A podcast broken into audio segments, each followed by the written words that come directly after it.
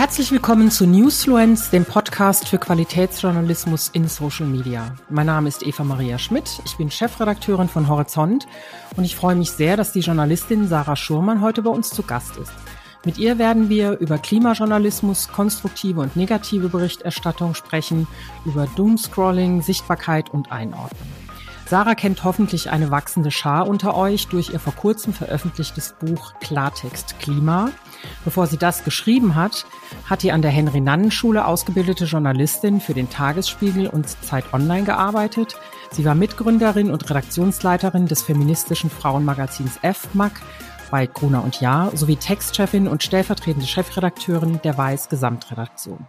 Und 2021 hat Sarah das Netzwerk Klimajournalismus Deutschland mitgegründet.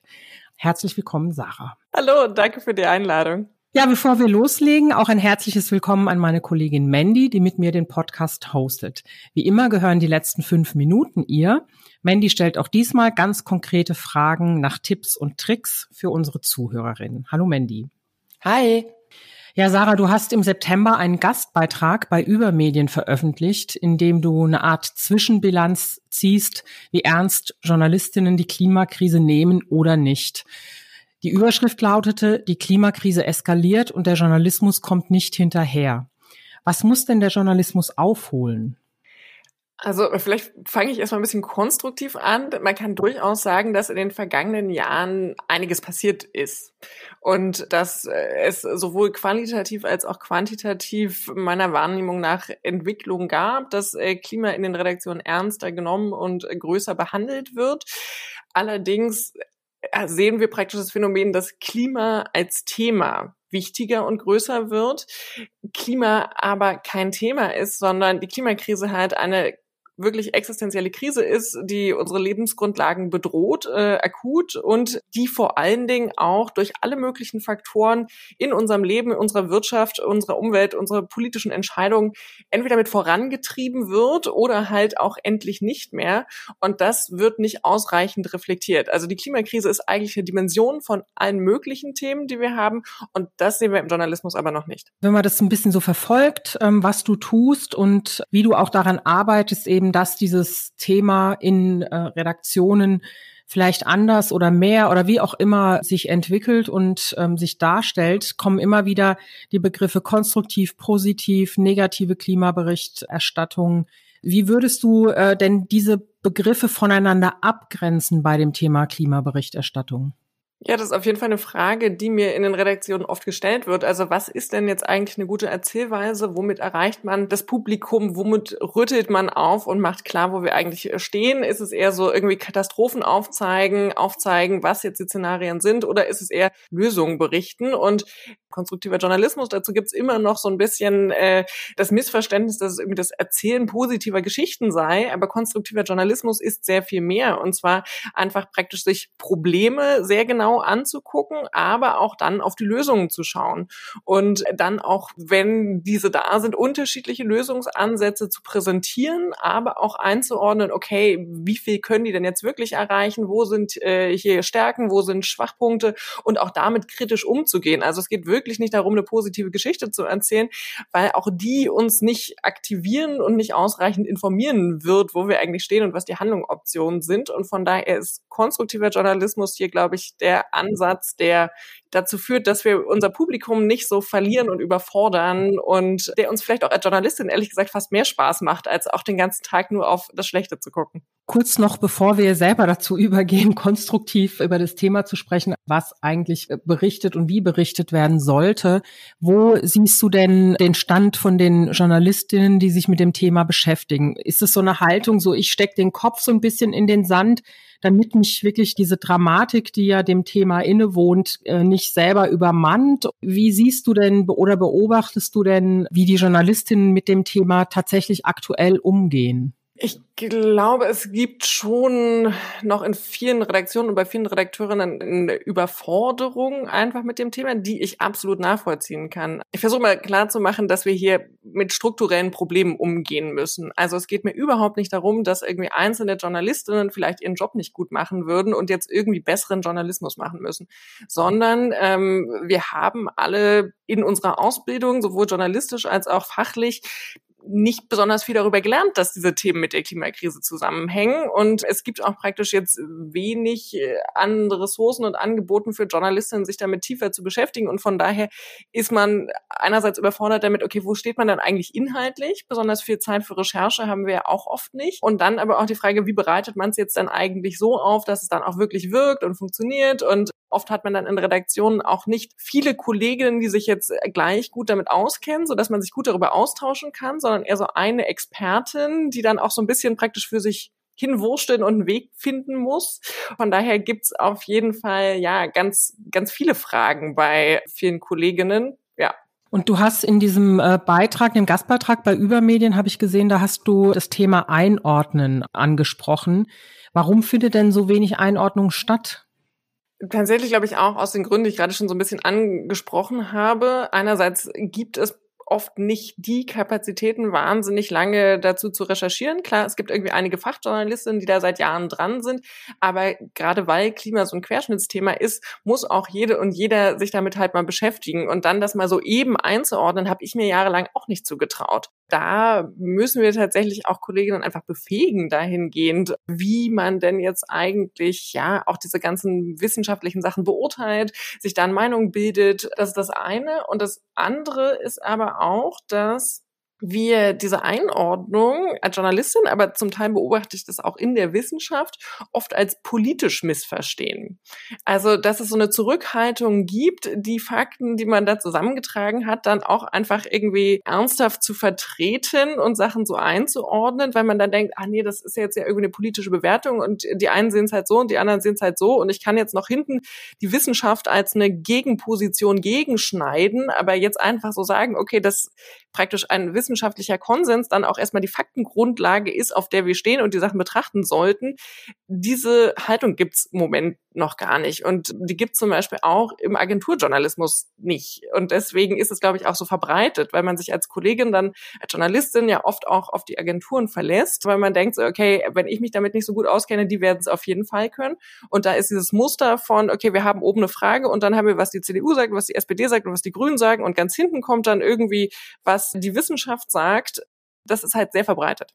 Ist es deiner Meinung nach schwieriger für Journalistinnen, ihre eigene Haltung zu dem Thema rauszulassen bei der Klimaberichterstattung? Aus meiner Sicht nicht, weil auch, glaube ich, Haltung hier noch eine Art Missverständnis ist. Wenn man sich einmal damit beschäftigt, äh, wo wir eigentlich gerade stehen und wie der Zusammenhang zwischen CO2-Budget, also dem verbleibenden Betrag von CO2, das wir in die Luft blasen können, um eventuell bestimmte Temperaturmarken noch einzuhalten, Elementen im Klimasystem, die kippen und wirklich wahnsinnig grundlegende und nicht mehr zu reparierende Folgen für die ganze Welt und unser Klimasystem haben werden und dem Unterschied von 1,5 und 2 Grad hat, dann sieht man ganz schnell, okay, es geht hier nicht um Haltung. Also es geht halt darum, dass wir unsere Lebensgrundlagen erhalten. Das ist aber auch was, was ich feststelle. Also ich gebe mittlerweile Workshops für Journalistinnen, dass das Kolleginnen auch total hilft, wenn ich das praktisch einmal sortiere, weil man ja oft irgendwie, ja, okay, CO2-Budget hatte ich auch mal gehört oder Kipppunkte, ja, hm, irgendwie schon mal gehört, aber wie das jetzt genau zusammenhängt, ist dann, wie gesagt, auch einfach schwer als Journalist sich das anzumaßen, irgendwie das einzuordnen. Aber wenn man das einmal so sortiert vor sich sieht, wird einfach klarer, okay, nee, es gibt einfach bestimmte physikalische Grenzen, die sind da und das hat jetzt nichts mit meiner persönlichen Haltung zu tun, ob ich äh, möchte, dass wir die überschreiten oder nicht. Ich habe im Intro das äh, sogenannte Doomscrolling angesprochen und wie so eine Art Sucht, äh, sich in diesem Elend zu wälzen sozusagen. Diese Berichterstattung über Krisen oder auch speziell jetzt über die Klimakrise, welche Folgen hat das denn für äh, Rezipienten, also für diejenigen, die das lesen oder eben sehen im äh, Fernsehen oder auf Video? Ja, vielleicht erstmal persönlich kenne ich das ehrlich gesagt auch. Also ich hatte auch eine Phase, in der ich einerseits mich immer mehr dazu informieren wollte, weil mir immer bewusster wurde, dass diese Krise akuter ist, als mir das damals klar war. Und dann möchte man natürlich auch mehr wissen und gleichzeitig ist es wahnsinnig erschreckend und lässt einen total erschlagen Tagen zurück. Ähm, das kennen vermutlich auch viele aus der eigenen Perspektive und schlechten Tagen. Aber das ist tatsächlich auch untersucht. Also zum Beispiel im Digital News Report vom Reuters Institut wurde so die Entwicklung über die vergangenen Jahre von 2016 bis 2021 angeschaut. Und da kann man wirklich einen deutlichen Rückgang an Interesse für Nachrichten sehen. Ähm, Deutschland ist da noch relativ stabil, muss man sagen. Da waren es irgendwie 2016 so 71 Prozent und jetzt sind es äh, 67 Prozent, die praktisch noch äh, sehr interessiert an Nachrichten sind oder das angeben. In anderen Ländern ist der Rückgang, zum Beispiel in Spanien, sehr viel deutlicher. Ähm, aber man kann schon sagen, dass in diesen Interviews, die sie geführt haben, da oft rauskam, dass Nutzerinnen ähm, Nachrichten repetitiv verwirrend und auch deprimierend finden und halt Nachrichten zum Teil auch bewusst äh, nicht mehr anschalten. Also im Durchschnitt sind es sogar irgendwie 38 Prozent, die Nachrichten bewusst vermeiden, weil sie sagen, ja, das deprimiert sie zu sehr. Was kann denn dann eine Journalistin, ein Journalist anders machen beim Aufbau, beim, beim Storytelling im konstruktiven Klimajournalismus, um eben diese Effekte zu vermeiden? Ja, tatsächlich, glaube ich, zwei Sachen. Also wie gesagt, mit auf die Lösung gucken und Dinge einordnen. Das hatten wir gerade schon gesagt, sind dafür ziemlich zentral. Ich würde mal zwei Beispiele geben. Es gibt einen Text, den ich in meinen Workshops verwende vom Spiegel, der sich anguckt, wie es eigentlich so um die Bau- und Heizwende in Deutschland steht. Und dieser Text ist also guter Journalismus, ne? Das ist faktisch alles richtig, äh, soweit ich das beurteilen kann. Aber man liest diesen Text und dann denkt man sich danach so, ja, es gibt so viele Probleme und Hürden, dann machen wir halt keine Bau- und Heizwände und werden das irgendwie nicht hinbekommen. Und danach bleibt man halt so völlig, ja, okay, also diese Aufgabe mit der ganzen Wende, die vor uns liegt, ist irgendwie so groß, wir können sie offensichtlich nicht schaffen. Was soll ich als Einzelner tun? Lese ich den nächsten Text dazu halt nicht.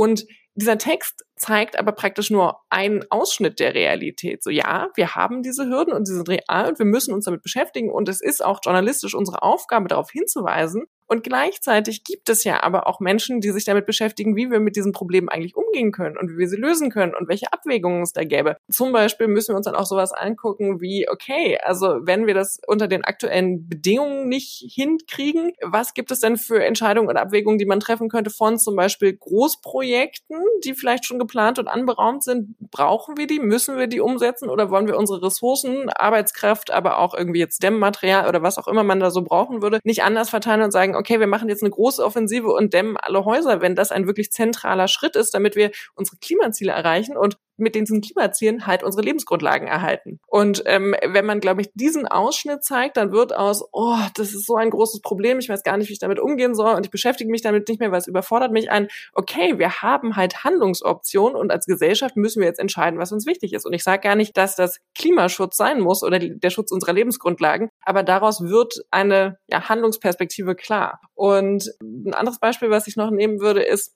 dass wir ja jetzt auch gerade wieder diesen Sommer und auch zunehmend sehen werden, dass wir diese Berichterstattung über Extremwetterfolgen haben. Und darüber wird oft berichtet, als wären das so fast schicksalshafte Naturkatastrophen, die so über uns kommen. Und ja, das sind Naturgewalten, die wir menschlich angeheizt haben, weswegen sie so extrem sind. Und äh, da kann man jetzt im Konkreten vielleicht nicht so viel gegen machen, aber es hilft schon, das zu kontextualisieren. Erstens, dass wir diese Folgen gerade bei 1,2 Grad globaler Erhitzung sehen und dass das erst der Anfang ist und dass das mehr wird und dass es stärker wird. Und das ist jetzt natürlich einerseits deprimierend. Gleichzeitig kann und muss man dann dazu sagen, dass wir als Menschheit gerade jeden Tag darüber entscheiden, ob wir versuchen, diese Erderhitzung auf einem Level zu stoppen, an das wir uns eventuell noch anpassen können. Und im Moment entscheiden wir uns praktisch jeden Tag dagegen, weil wir halt nicht ausreichend was tun, aber wir haben diese Option. Und auch das das kann man einmal klar machen und das andere ist dann wieder Anpassung. Also auch da noch klar zu machen, okay, wir können und müssen uns anpassen und zwar sehr viel schneller, als wir das tun.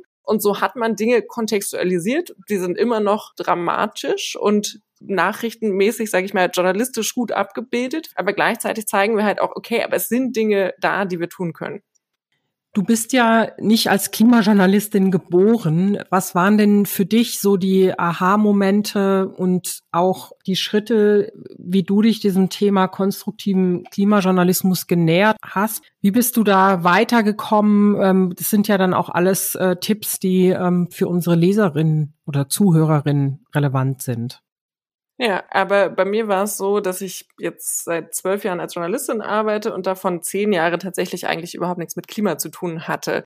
habe aber so 2018 persönlich angefangen, mich ja für alle möglichen ökologischen Krisen zu interessieren und mich da auch so durchzulesen und zu belesen. Angefangen hat es bei mir mit Plastik und dann war so, ah ja, Fast Fashion, Agrar, ähm, ah ja, Fliegen, ähm, das ist wohl alles irgendwie ein bisschen dringlicher, als ich das bisher auf dem Schirm hatte oder so genau wissen wollte. Und damit landet man dann irgendwann auch bei Klima und habe dann tatsächlich zwei Jahre lang fast jeden Tag aus, ich sag mal, privatem Interesse mich zu allen möglichen Themen rund um Klima und unsere planetaren Krisen belesen. Und ähm, es hat aber trotzdem noch ja, relativ lange gedauert, bis mir auch bewusst wurde, dass das tatsächlich was mit meinem eigenen Leben zu tun hat. Und daraufhin hatte ich mich halt gefragt, wie das eigentlich sein kann. Und der Moment, in dem mir das bewusster wurde, war die Berichterstattung über das EU-Finanzpaket, was so anfangs der Corona-Krise geschnürt wurde, um unsere Wirtschaften zu fördern nach der Corona-Delle, die man so hatte. Und damals hatten so Umwelt- und Klimaverbände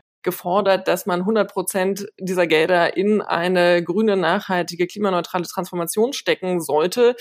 Und das wurde aber praktisch irgendwie politisch nur so halb ernst genommen und im Journalismus auch praktisch als so eine Meinung von vielen präsentiert. Da ich mich zu diesem Zeitpunkt dann schon ein bisschen mehr mit der Thematik auskannte, war mir schon bewusst, dass äh, dieser Zeitraum, über den die Gelder jetzt ausgezahlt werden, genau die Jahre sind, in denen wir weltweit massiv Emissionen einsparen müssen, wenn wir noch irgendwo landen wollen, um das 1,5 Grad Limit einzuhalten und da halt nicht die Erderhitzung weiter darüber hinausschießen zu lassen. Und ähm, die Kommentare im Journalismus waren dann damals so, als das Paket geschlossen wurde, ja, ganz toll, historisch, wir nehmen hier zum ersten Mal gemeinsam Schulden auf. Bisschen schade, dass die Gelder für Klima zusammengekürzt wurden auf 30 Prozent, aber immerhin ist da ja noch was. Und das hat mich damals total überrascht und entsetzt, weil mir, wie gesagt, ja in dem Moment klar war, wie wichtig das eigentlich wäre, wirklich alle Ressourcen, die wir haben, in diese Transformation zu stecken. Und in dem Moment wurde mir halt klar, dass wir, okay, Klimapolitik oft mit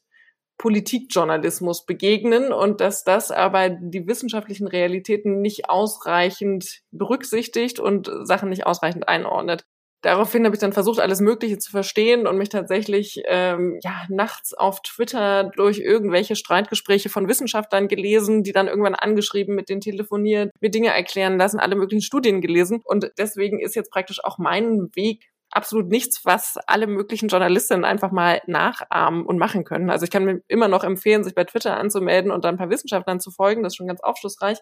Aber gerade deswegen habe ich halt versucht, alle möglichen Angebote zu entwickeln, ähm, habe mein Buch geschrieben, in dem ich versuche, alles Mögliche relativ verständlich zusammenzufassen, ohne viele große Zahlen, ohne dass man selbst jetzt irgendwelche Studien sich raussuchen und nachlesen muss ähm, und auch diese Workshops entwickelt und versuche immer klar zu machen, dass es auch wirklich eine Verantwortung der Chefredaktion ist, ihren Mitarbeitern diese Ressourcen zur Verfügung zu stellen, damit man halt Zeit und Raum hat, sich da einzulesen und sich einzuarbeiten und äh, mit den Kolleginnen auch informiert darüber zu diskutieren, wo stehen wir eigentlich, wie wollen wir das priorisieren, weil wir dieses strukturelle Problem, was wir haben, halt nicht darüber lösen werden, dass jetzt einzelne Journalisten halt mal irgendwie in ihrer Freizeit ein Klimabuch lesen.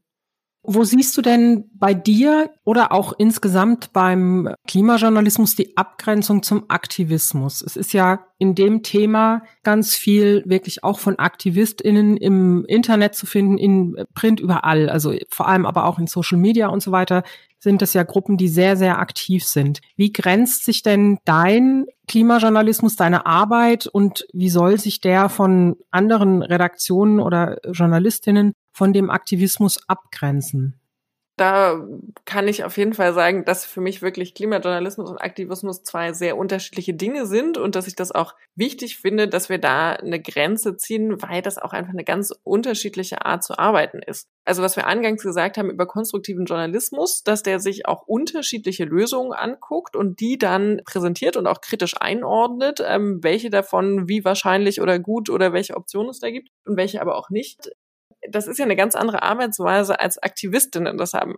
Aktivistinnen arbeiten natürlich ganz anders. Die Aufgabe von Aktivistinnen ist es praktisch, bestimmte Forderungen und Ideen auf sehr prägnante Sätze und auch äh, ja, ein Stück weit vereinfachte Forderungen runterzubrechen und diese in den öffentlichen Diskurs zu drücken, um das diskutiert zu bekommen und auch diesem Ziel näher zu kommen. Und äh, von daher ist es eine fundamental unterschiedliche Arbeit. Und ich würde zum Beispiel auch sagen, dass es sehr wichtig ist, alles möglich da transparent ähm, zu machen. Äh, zum Beispiel ist es, glaube ich, nicht so einfach für junge Kolleginnen, die vielleicht früher als Aktivistinnen aktiv waren und jetzt in Redaktionen arbeiten wollen. Da fragt man sich irgendwie, wo ist die Grenze, was kann ich machen? Und ähm, da gibt's aber, glaube ich, auch ganz einfach ja normale journalistische Regeln, die wir ja auch auf andere Themengebiete anwenden, wie zum Beispiel, es gibt ja auch Journalisten, die in Parteien sind. Und dann kann man halt einfach nicht über seine eigene Partei schreiben oder die in Vereinen sind. Und dann schreibt man halt nicht über seinen eigenen Verein. Und dann können halt auch Leute, die im Klimaaktivismus aktiv waren, nicht über die Gruppierungen schreiben, in denen sie sich engagiert haben und müssen halt auch ihren Hintergrund äh, transparent machen. Ja, jetzt ist es ja so, dass in Redaktionen immer mehr äh, durch die Wichtigkeit, die digitale Medien einfach haben, auch das Thema nach KPIs äh, wichtig ist wenn jetzt die Leute irgendwie auch irgendwann mal verschreckt sind und es alles irgendwie nicht mehr sehen können und lesen können, du hast ja die Zahlen genannt, lohnt sich denn ähm, das Thema Klimajournalismus, wenn man auf diese Zahlen schaut? Weil das ist ja auch immer wirklich ein Riesenargument, dass geschaut wird, was performt, was performt nicht.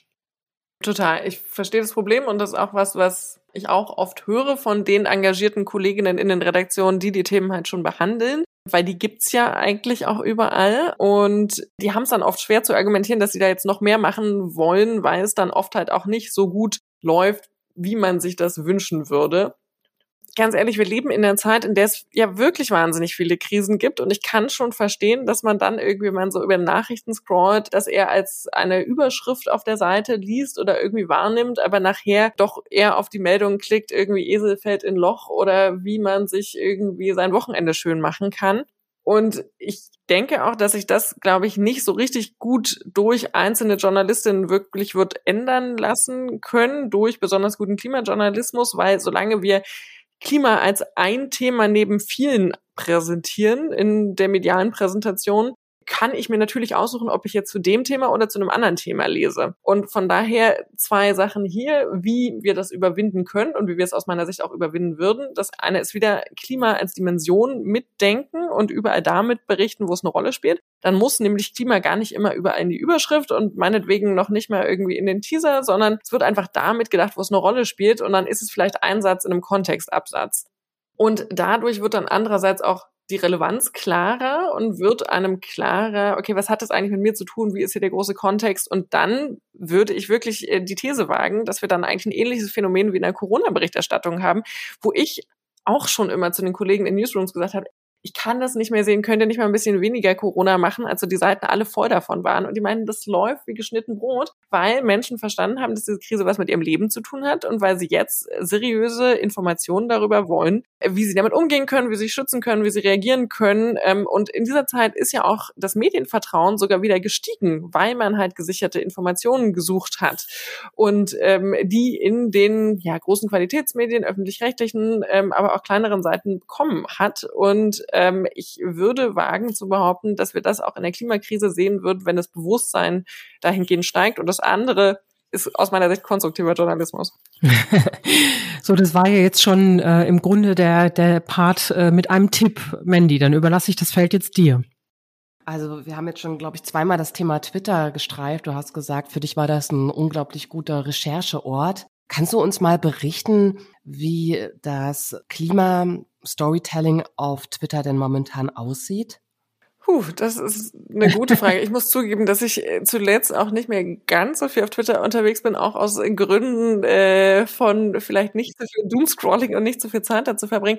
Ich glaube, das wechselt sich etwas ab im Sinne von, eine Zeit lang gab es auch eine Phase von, okay, wir müssen alle irgendwie versuchen, positivere Bilder zu zeichnen und müssen irgendwie konstruktive versuchen, auch Zukunftsvisionen zu entwickeln, zu jetzt gerade, ja, einem Aktivismus, der ja auch sehr stark eher auf die Konfrontation mit der Katastrophe setzt. Und ich glaube, ansonsten gibt's noch so alles Mögliche dazwischen. Es gibt dann diejenigen, die eher nur auf, sage ich mal, erneuerbare Energien gucken und die ganze Zeit erklären, ähm, äh, wie weit wir da sind und was das alles irgendwie noch bringen kann. Andere hoffen auf Technologien. Also ich glaube, da gibt's ganz unterschiedliche Ansätze.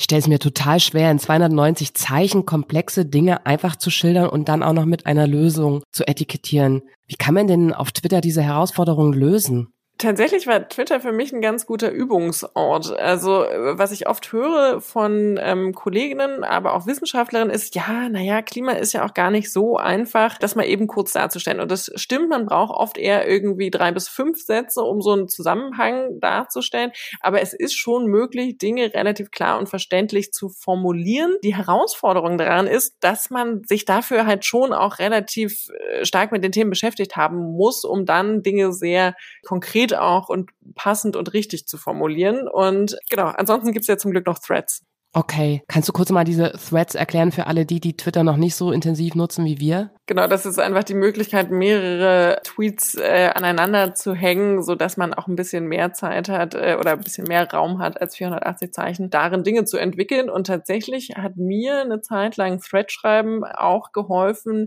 meine Gedanken zu strukturieren, weil man halt gezwungen ist, Sachen sehr runterzubrechen und ähm, dann auch einen ja interessanten Ablauf, eine interessante Erzählweise zu finden, damit Leute dranbleiben und diese Threads auch lesen und dann retweeten. Tatsächlich sind relativ viele Aufrisse für mein Buch so entstanden, dass ich irgendwann Gedanken hatte, die da entwickelt habe und dann konnte ich die irgendwann nehmen und daraus ein Kapitel schreiben. Kannst du mal kurz erläutern, wie der am besten aufgebaut ist, damit er so viele Menschen wie möglich erreicht? Also wie sollte so der erste Tweet in dieser Kette aussehen und wie sollte man das so aufbauen?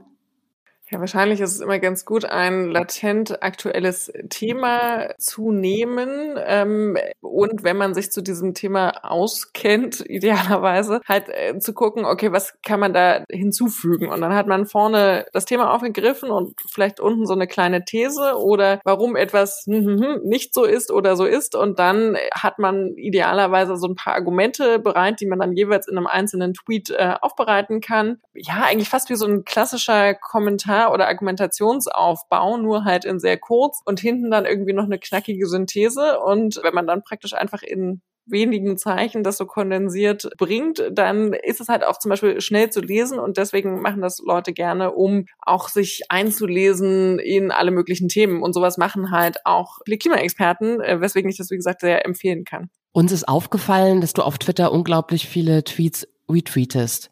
Kannst du uns mal drei Profile nennen, die dich da immer so inspirieren und auf dem Laufenden halten, die konstruktive Klimaberichterstattung auf dieser Plattform machen? Uh, ehrlich gesagt, konstruktive Berichterstattung auf Twitter. Da fällt mir jetzt tatsächlich äh, meine Kollegin Leonie Sontheimer vom Netzwerk Klimajournalismus ein. Die ist auch tatsächlich einfach sehr gut für Kolleginnen, die sich mehr mit Klimaberichterstattung auseinandersetzen wollen. Ich folge der auch, weil sie immer weiß, wo es jetzt gerade alle möglichen Workshops und Angebote und auch mal Geld zu holen gibt für irgendwelche Förderung. Das kann ich sehr empfehlen. Ansonsten, ja, tatsächlich Professor äh, Dr. Stefan Rahmsdorf vom Potsdam Institut für Klimafolgenforschung. Ähm, ich finde, er hat eine ziemlich gute Mischung mit, ja, immer wieder auf äh, Lösungen hinweisen, aber auch ähm, alle möglichen aktuellen Ereignisse erklären, auseinandernehmen und auch noch zwischendurch irgendwie noch mal ein paar grundsätzliche Sachen erklären. Also da habe ich auf jeden Fall viel gelernt. Und ähm, ansonsten das ist jetzt nicht sonderlich konstruktiv, aber tatsächlich eine Person, die mir sehr geholfen hat, das Ausmaß der Krise zu verstehen, war ähm, äh, Peter Kalmus. Ähm, äh, das ist ein ähm, Klimaforscher der NASA. Er twittert unter dem Kürze oder Namen Climate Human, also Klimamensch.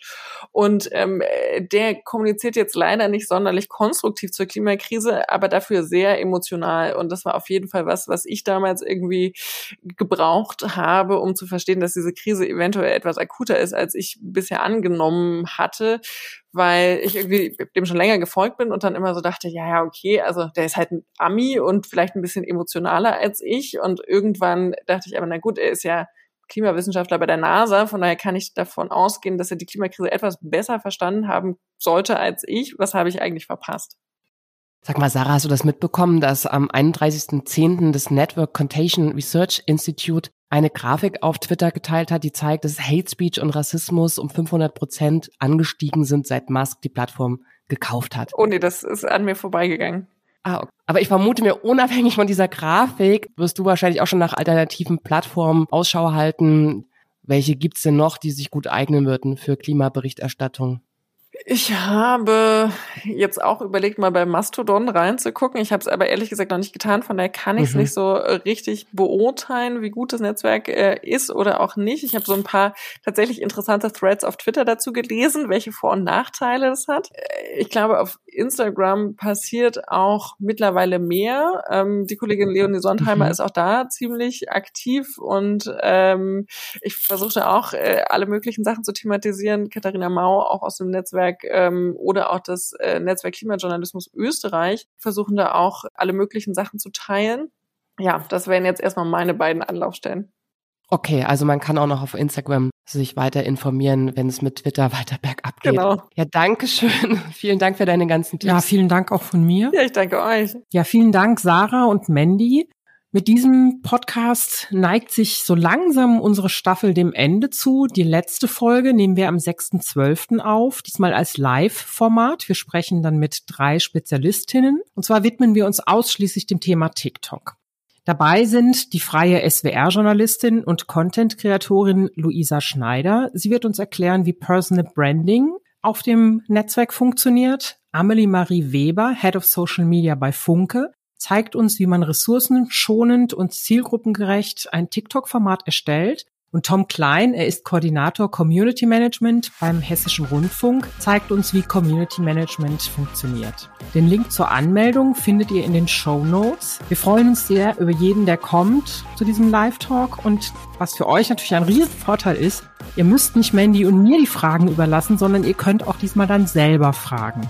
Und damit ihr grundsätzlich keine Folge von unserem Podcast verpasst, Abonniert ihn bei Apple Podcasts oder folgt uns auf Spotify.